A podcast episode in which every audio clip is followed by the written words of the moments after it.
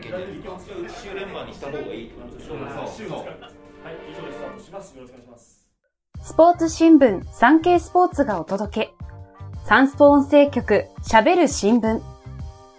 こんばんは。サンスポ音声局学生ナレーターの井上光です。記者やカメラマンなど新聞の中の人が曜日ごとのテーマに沿って喋るこの番組。今回はサンスポ紙面に掲載された1週間の記事から音声局がピックアップした耳寄りなニュースを毎週金曜日にお届けします。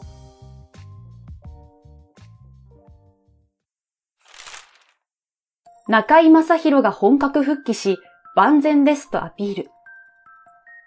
昨年11月から体調不良で休養していたタレントの中井正宏さんが14日、テレビ朝日系中井正宏のキャスターな会に出演し、本格的に仕事復帰を果たしました。中井さんは元気な姿を見せ、体調について万全ですと回復をアピールし、重病説を自らいじって笑いを誘いました。休養中には、暇すぎちゃって伸びた髭をずっと触っていたと笑わせ、自身のネット記事を閲覧したことも明かしました。中居さんは、年内に死ぬって出ていて、みんな俺死ぬと思ってたの？元気なのに、と重病説を一笑に付しました。また、同じ日の夜に出演したニッポン放送中居正広 ON & ON AIR では、休養中には書き物をしていたと明かしました。中井さんは、健康な人にも言えることですけど、何が起こるかわからないと語り、今年はくれぐれもよろしくお願いしますと明るく締めくくりました。東京オートサロンで美の共演。世界最大規模を誇るカスタムカーの祭典、東京オートサロン2023が千葉市にある幕張メッセで14日から16日まで開催されました。期間中の来場者は約18万人という大規模イベントで、ブースではレースクイーンを兼務するキャンペーンガールが美の共演を繰り広げました。サンスポレースクイーンアワード2022グランプリに輝いた上運転美里さんや、第3回サンスポ55クイーンオーディションの準グランプリ、高月美穂さんも参加しました。産経スポーツでは今年もレースクイーンアワード2023を開催予定です。ラグビーリーグワン、埼玉が唯一4連勝。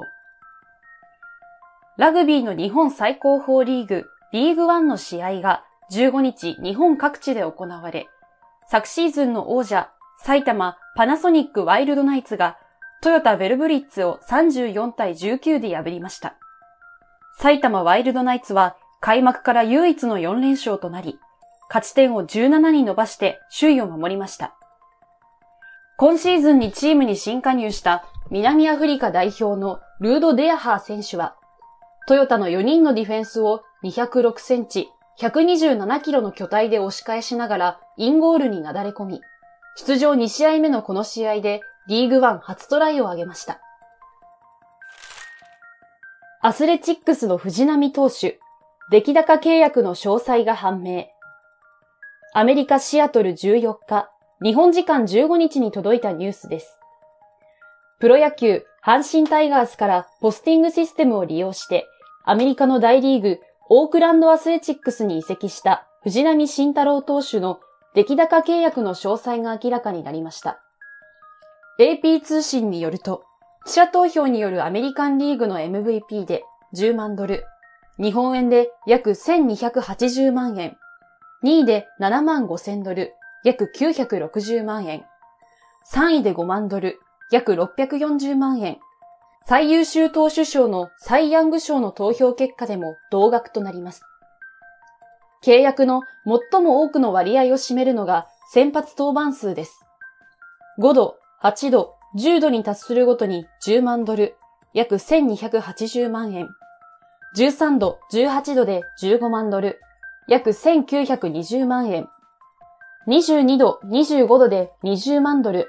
約2560万円が加算され、25度先発すれば100万ドル、約1億2800万円になります。さらに救援出場で5万ドル、ワールドシリーズ MVP で10万ドル、ゴールドグラブ賞で5万ドルなどを含めると、最大140万ドル、約1億8000万円に。なお、阪神には年俸325万ドルの20%にあたる65万ドル、約8320万円に加え、獲得した出来高の15%が支払われます。北斗晶が明かす家庭円満の秘訣。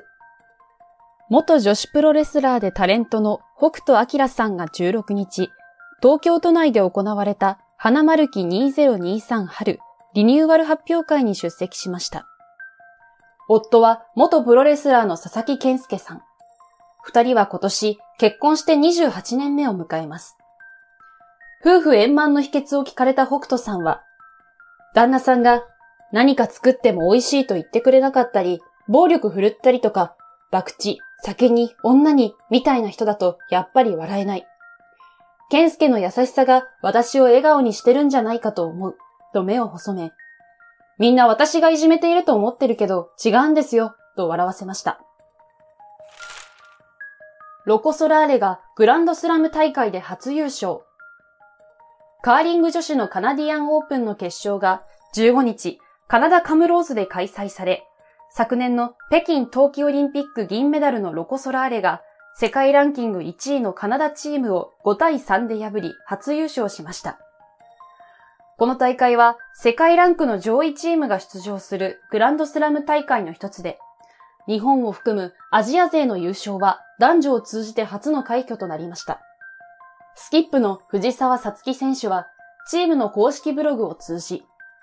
時間はかかってしまいましたが、やっとグランドスラムのトロフィーを手にすることができました、と喜びのコメントを発表しました。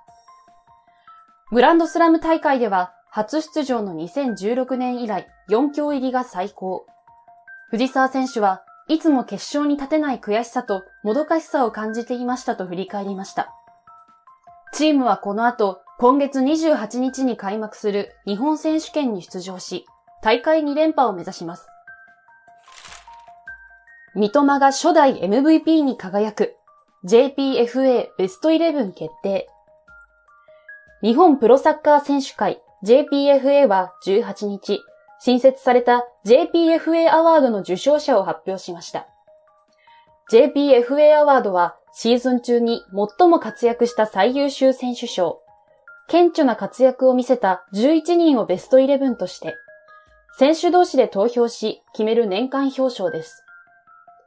2022年の JPFA 最優秀選手賞には、ワールドカップカタール大会で日本のベスト16入りに貢献したミッドフィルダー、三笘薫選手が輝きました。イングランドのプレミアリーグのブライトンホーブアルビオン FC に所属する三笘選手は、ビデオメッセージを寄せ、一緒にピッチで戦った選手や対戦相手に評価してもらい、大変光栄とコメントしました。賞には J1、J2、J3 と海外クラブ所属選手を含む JPFA の4カテゴリーがあり、それぞれ MVP とベスト11が選出されました。各カテゴリーの MVP は以下の通りです。J1 は横浜 F マリノスの優勝を支え、スコットランドのセルティック FC へ移籍した岩田智樹選手。J2 は横浜 FC の小川幸輝選手。J3 はいわき FC の有田良選手が選ばれました。オンラインでの表彰式に出席した選手会会長の日本代表、吉田麻也選手は、J リーグ以外で活躍している選手をしっかり評価するべきだと思っていた、と話しました。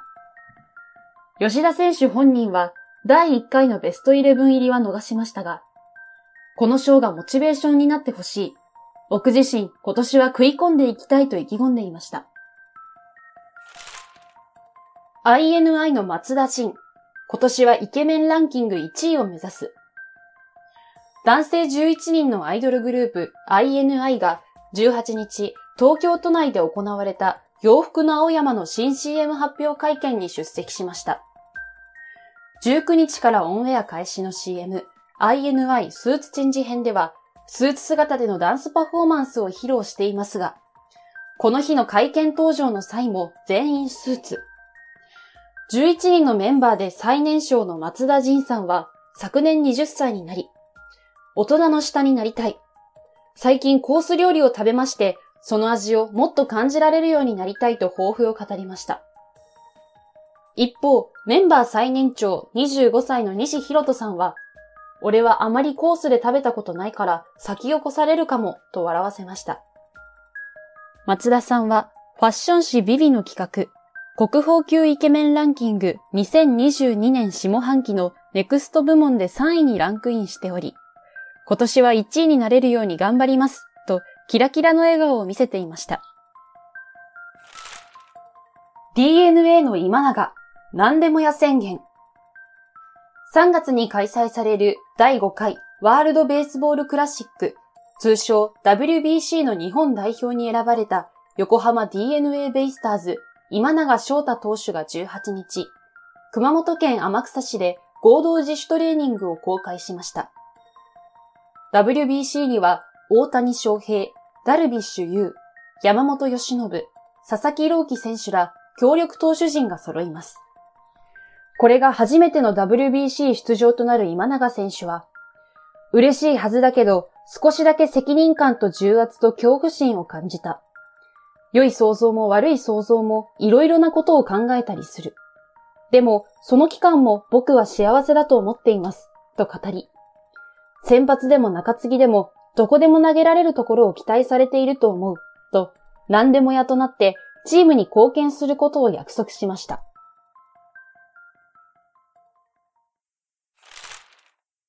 今回お届けしたニュースの元記事は、産経電子版産経スポーツまたは概要欄のサンスポウェブへのリンクからお読みいただけます。また、番組では皆様からのご意見、ご感想をお待ちしています。SNS に投稿する際は番組名、ハッシュタグ喋る新聞。喋るはひらがな、新聞は漢字。金曜テーマ名、ハッシュタグ、すべてカタカナで耳よりサンスポをつけてください。SNS 以外からは概要欄の専用フォームからも送信可能です。毎週月水金曜日の週3回、午後5時頃より配信中。次回の配信は週明け月曜日、なるほどサンスポのテーマに沿ってエンタメ取材の裏話として、大阪サンスポ編集局文化報道部の大沢健一郎部長が少年隊をピックアップしてお届けします。お楽しみに。それではまた次回お会いしましょう。今回はサンスポ音声局学生ナレーターの井上光がお届けしました。皆様、良い週末を